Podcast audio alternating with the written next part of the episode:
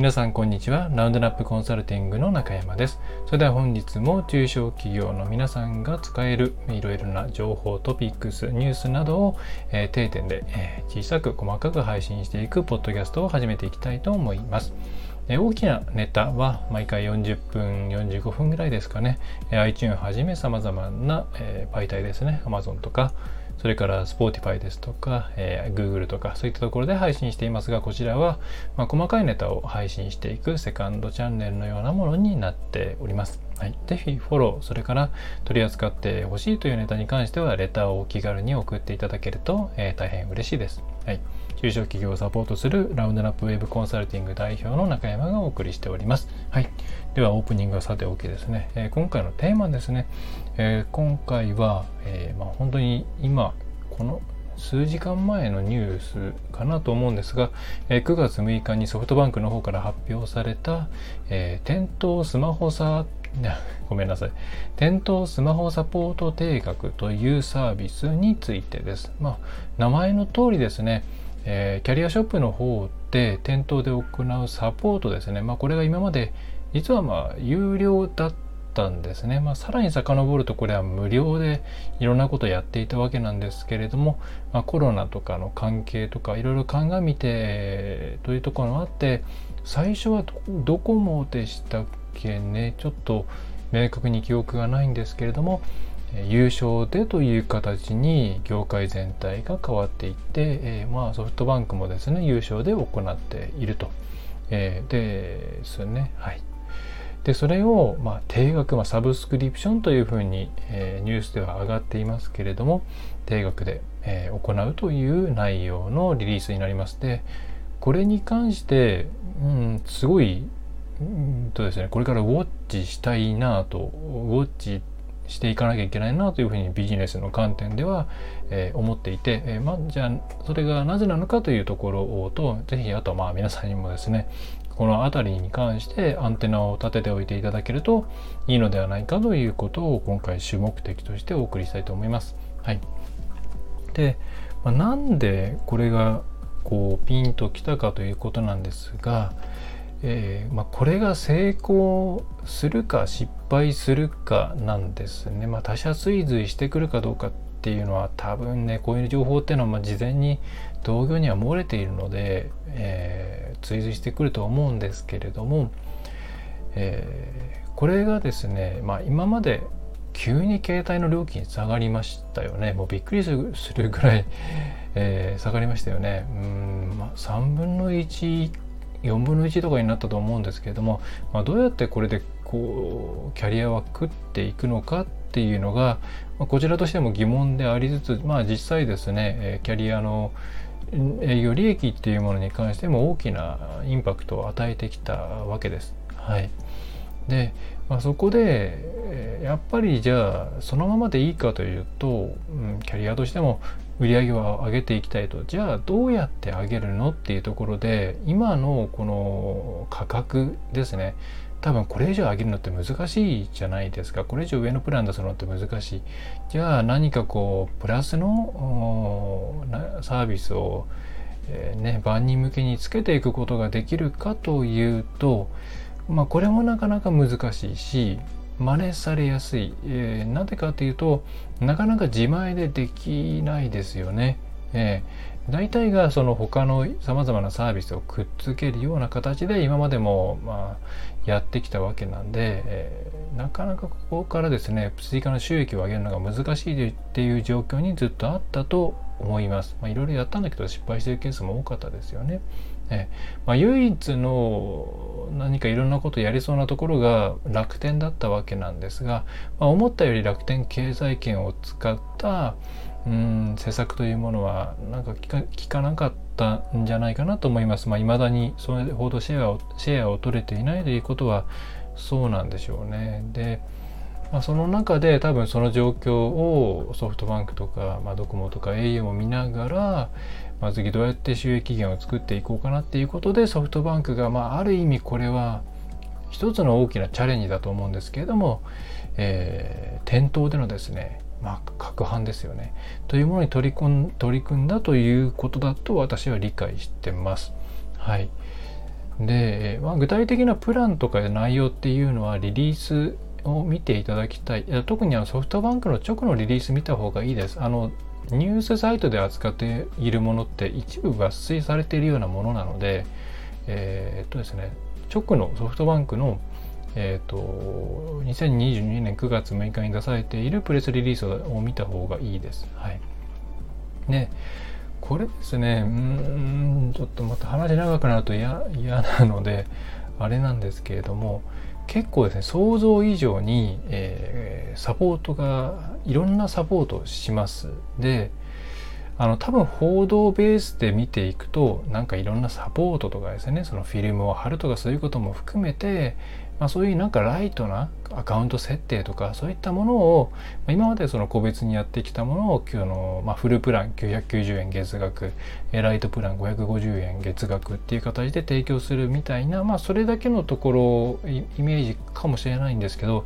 これプレスリリースを見ますとですね、えー、例えば定期点検サービスとかですね。でこれ1年間に加入すると1年に4回もう SMS でないしメールで案内が来て、えー、メンテナンスを行ってくれるんですね。はい、でじゃあ何をやるかっていうとその端子の接点ケアとか外装の掃除とかバッテリーのチェックとか、まあ、OS ちゃんとアップデートしてますかとかそういった、まあ、何でしょう、まあ、車の定期点検に近いようなものですよね。をやったりとかそれからその継続利用特典ですね。それで PayPay ポイントがついたりとかスマホアクセサリークーポンとかをもらえたりとか、えー、かなりいろんなことが含まれてます。はい、でこれおそらくですね、まあそのまあ、さっき言った車の定期点検モデルに近いものをやろうとしてるんだろうなと思うんですよね。はい、で今もその先ほども申し上げましたけれども回線業者キャリアっていうものが回線そのもので儲けるのがなかなか難しくなってきている。でそうすると、うん、まあ、周辺サービスで儲けていくしかないんですよね。でじゃあ周辺サービスで設けていくためには何が大前提として必要かっていうとスマートフォンをきちんと常に活発に使ってくれる使ってくれないとダメなんです。はい、なので、えー、何でしょうね。定期的にこちらからアタッチすることによって ごめんなさい。えー、そのユーザーが普通のこういろんなサービスを使ってくれる。そのだから多分この何ですかね990円とか500円っていうその値段で儲けようとしているわけではないですしあと多分これ邪推してる人もいると思うんですけどそこで何かの売り込みをしようとしているわけではないと思います。まあノルマそのこの契約自体のノルマはなんかありそうな気はしますけれども、えー、そこでなんかですねいろんなものを売りつけてなんかゴテゴテゴテってやって利益上げようとしてるんじゃないのっていうのは多分ですね今の時代それやっちゃったら相当バッシングを食らうのでやらないと思うんですね。でそうではなくってえー、例えばそのソフトバンクの場合その設定サポートの内容の中に、えー、まあ、自社サービスで言えばその PayPay の設定とか PayPay フリマの設定とか、えー、ヤフオクの設定とか Yahoo ショッピングの設定とかあとはエコ電気アプリの設定とかですね、まあ、あのソフトバンク電気絡みですよね。LINE の設定とかそういったものがあったりあとは他社でもあったらインスタとかですね。Facebook とかメルカリとか、えそういったもの。うん、それから OS うんとですねまあえー、まあそういうとこかなサービスの設定サポートみたいなものを結構やってるんですね。だこれはあの回線自体ではなかなか利益が上がらなくなってきているので周辺のいろんなサービスを使ってもらうために定期的にこちらから、いろいろこうですねえこうやったらこういう面白いもありますよ。こうやったら設定して使えるようになりますよ。みたいな。二の足を踏んでいる人をどんどんどんどんサービスの中に取り込んでいってそこで、えー、まあその人に合った使い方をしてもらって、えー、結果として、えー、何でしょうね、えー、経済圏が回るような形を作っていきたい。そのチャレンジなんだと思います。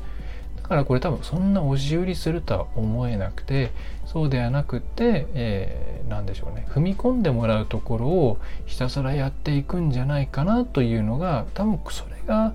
うん主目的なのではないかと思うんですね。でこれが成功するかどうかっていうのが今後のキャリア側がどう儲けるかっていう、まあ、儲けるかっていうか利益を上げるかっていうところに結構ね大きな影響があると思うんですよ。これがうまくいったら多分他社さんもそういう形で進めていくと思っていて、まあ、そうするとソフトバンクはやっぱりそのヤフーなんとかとか、えー、ペイペイなんとか系の周辺サービスがあるので強いんですよね。でまあ楽天的なやり方がある程度できる。うん、まあっていうか PayPay があるので結構実は強い。まあだからソフトバンクこれ日の一番にやったんじゃないかと思うんですけれども、まあ、それに対して割と au とかちょっと弱めなとこありますよね。まあ D、ドコモの場合 D ポイントとかありますけれども、あそこまで強くない。えー、けれども他社さんも、まあ、これでソフトバンクがやれたんだったらそっちでうちもやっていこうということになっていくと思いますしこれがうまくいかなかった、うん、あんまり世間のえー、理解を得られなかったということになればまた違う何かを探っていくフェーズに入っていくと思います。えー、というところでおそらくこれソフトバンクですね結構いろいろ本気出して攻めてくるんじゃないかというふうに思っているので、まあ、攻めるって言い方するとまた押し売りっぽいくなってしまうな、えー、新しい利益の出し方として頑張って成立させようとしていくと思うんでえー、なんだろうそれを横から見ていろいろこうやったらうまくいくんだとか、えー、いうノウハウを盗んでいくチャンスではないかと思います。ということで私はすごくこれに対して注目していますしあと巷とかツイッターとかでですね言われている、まあ、ちょっと悪意のあるような、まあ、ネガティブな意見っていうのは、まあ、ちょっとどうなのかなと思うところはありますね。うん、まあ高すぎるっていう人いっぱいいます。まあ高すぎるっつってもですね、えー、正直あの、えー、いわゆる携帯ショップとかで店頭でやってるサービス優勝サービスの方がはるかに高いもん多かったですけどね、えー、それからまあできる人はそれは高いって思うのは当たり前でまあ私もじゃあこれ使うかって言ったら使わないですよ正直ね、うん、使わないですけどそれはまあできない人が対象ですからいいんです、うん、まあだからこれこれ軌道に乗ってくるとおそらくですね街のその携帯ショップなんかのオプションサービスがどんどん売れなくなるのでそういうとこは困るでしょうね。あとは個人でそういう携帯の設定サポートをやってる人で結構いたりあとココナラとかそういう個人系の、うん、とサービスでやっている人が結構いるんですけども多分そういう人たちはまあそういう人たちは大変だと思いますね。えーまあ、パソコン教室系ももしかしたらこれ影響を受けるかもしれないしこれソフトバンクあうまくいくっていう風になったらもっともっとサポートだもう本当にそのパソコン教室的なものに移行していく可能性は十分にあって、えー、キャリアっていうところの強みを生かして伸ばしていくかなっていうのはあるのでこれはどういうふうに、まあ、あの超営業会社のソフトバンクがいじっていくのかっていうのはうん気になってますね。はい、であと、まあ、ツイッターとかでもですね、まあ、もう一個、まあ、確かにこれはそうだなと思ったのはうん、店員さんの負担増えますよねっていうところでまあずっとお話をしに来る人がね増えるんじゃないかみたいな言い方もあってまあ多分とはいえこれは何らかの対策をしてくると思います。えー、でも実際ですね、プレスリリースの方を見ると、えー、制限時間60分以内とか、えー、ものによっては来店予約必要ですとか、いろいろ、えやや予防線を張っているところがありますし、またお金を払ってもらっているということで、まあ、何かあったら、おそらくソフトバンクの方から、えそういう対応をするお客様は申し訳ありませんが解約していただいてお断りですって言える状態になる。っていうふうに考えると、まあ、むしろ、うん、楽、まあ、そういう何て言うんですかねショップ側がどういうふうにねやるかは別として、えー、契約的には実は楽になってるんじゃないかなと思います。無償の方が断りづらいんですよねこういうのって。契約がないから。はい。えー、なので契約を作っちゃった方がいいですし、まあ、今までさりげなく優勝化されていたこういったサービスが、まあ、結果的に安くなってはいるので昔もっとすごい高かったんですからね。1件なんかアカウントの設定するだけで1000円取られたりとかしていたんで、えー、まあそういう意味で言うと、うん、意外といいんじゃないのなんて思っています。はい。まあ、あとはツイッターの方でも書きましたけれども、こういうところにお金かかってるんだよっていうことをですね、まあ、社会的にきちんと知らしめるっていうのは正しいことではないかなと思います。前の、えー、ドコモなんかが最初にえー、初期設定サポートとかを優勝化した時にやっぱりいろんなクレームがついたらしいんですけれども、まあ、でもお店の人多分量販店とかの人たちは、まあ、そこにちゃんとお金がかかってるっていうことを、えー、理解してもらえて、えー、むしろ良かったですっていう声が多かったっていう記事が多分探せば出てきます。はい。えー、なので、うーん、そんなに、まあ本当に、まあ騒ぐ人はいるでしょう。いるでしょうが、まあ悪目立ちしているだけで絶対数としてはそんなに多くないんじゃないかなと正直はあまあ思っております。はい。まあ、とはいえこれ出たばっかで、えー、サービスの開始は9月14日からということになりますので、まあ、それ以降ですね、えー、どういうふうになっていくのかというところを、まあ、ニュースで多分そんなにね、えー、出てこないと思うんでちょっと個人的に近くのショップなんかの様子とかを、えー、チェックしたりしていきたいななんていうふうに思っております。はい、ということで皆さんも是非このえー、スマホサポートのですねところのビジネスモデルというものが成立するのかというところをチェックしていただくと面白いのではないでしょうかというのが今回の内容です。はい。ね。えー、まあある意味パンドラの箱を開けたような感じではあるんですけれども、うんまあ、ソフトバンクはいろいろ周辺サービスがあるので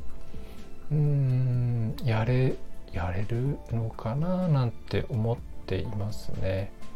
まあ、一旦始めちゃうと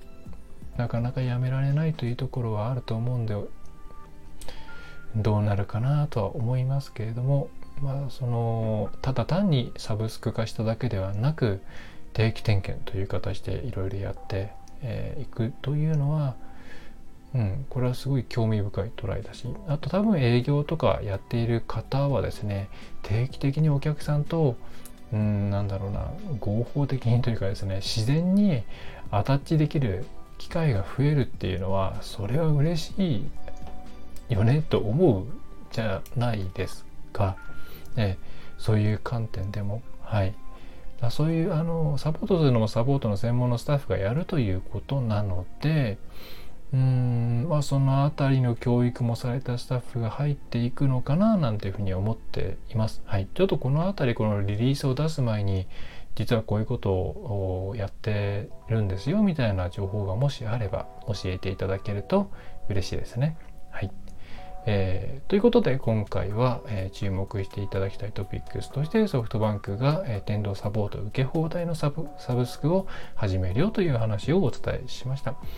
えー、まあ、そんなところ、えー、見ていた見ていただければと思います。はい。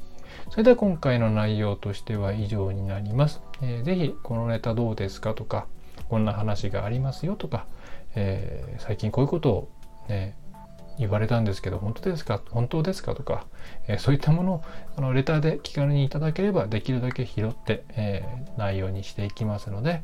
えー、いただけると嬉しいです。またフォロー、それからまあいいねとかしていただけると単純にモチベーションアップにつながりますので、えよろしくお願いいたします。はい。それでは、えー、中小企業のウェブコンサルティング、えー、様々なサポートを行っております。ラウンドラップウェブコンサルティングの中山がお送りいたしました。また次回もよろしくお願いいたします。